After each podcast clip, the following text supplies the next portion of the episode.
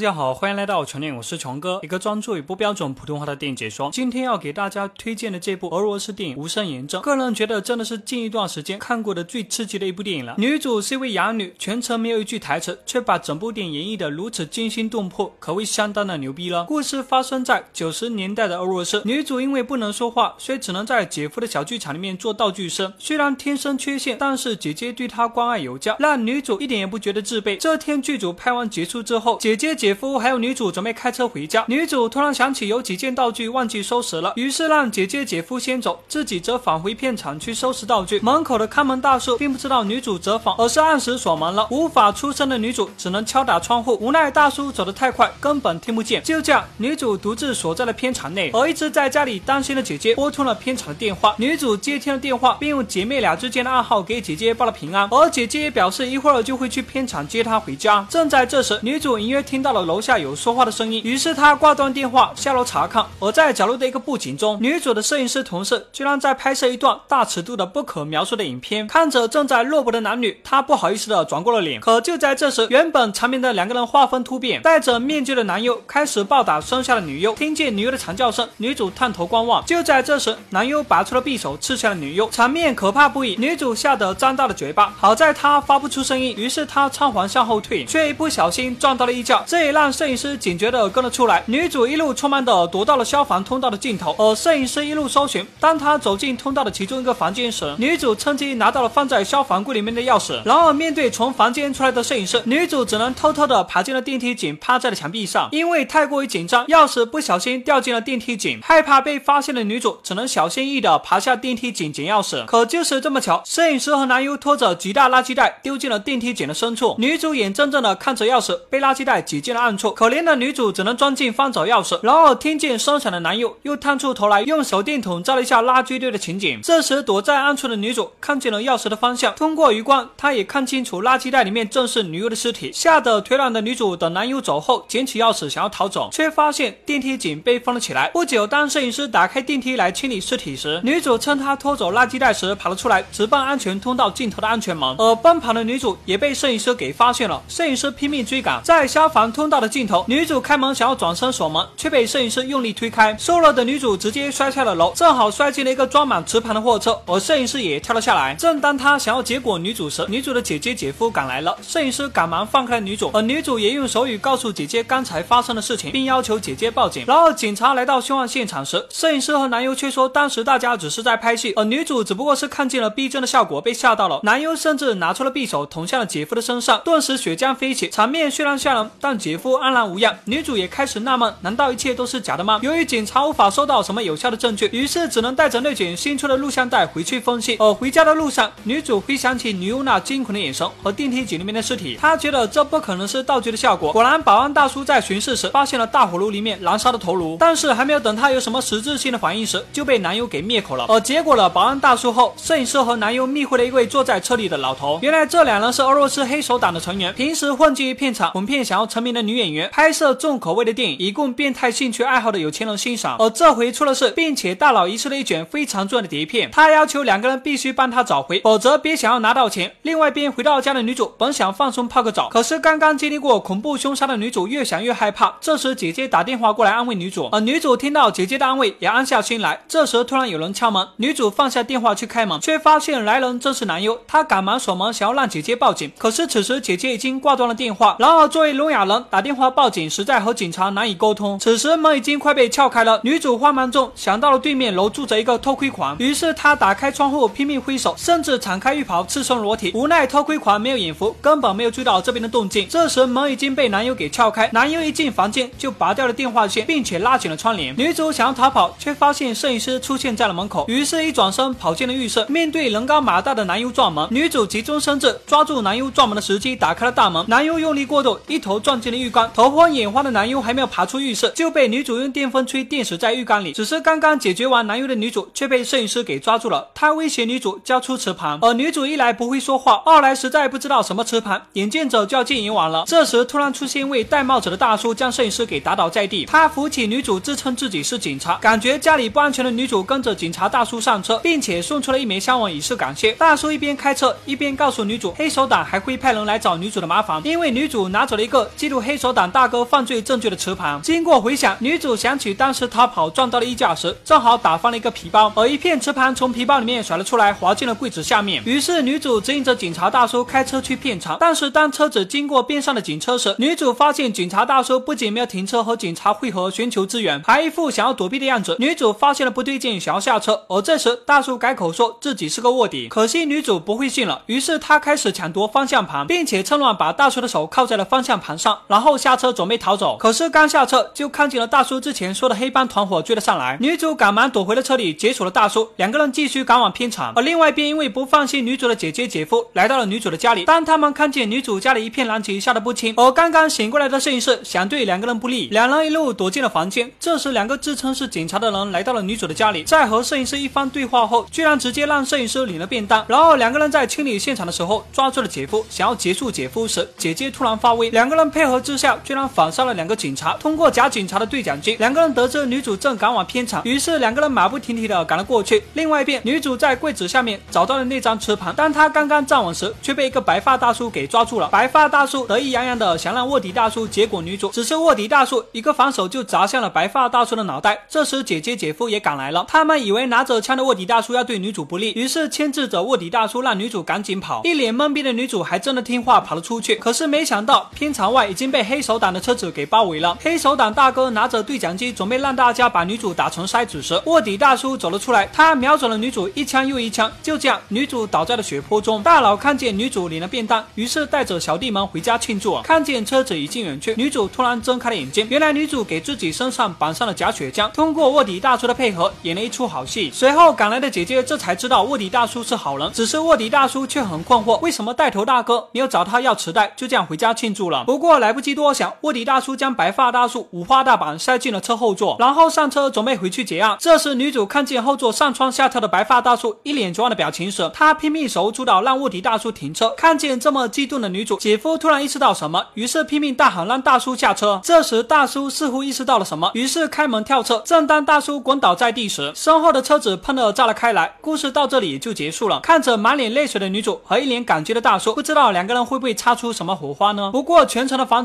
也是看得让我非常的尽兴了。喜欢这部电影的小伙伴可以去看一看。好了，今天的推荐就到这里，我们下期再见。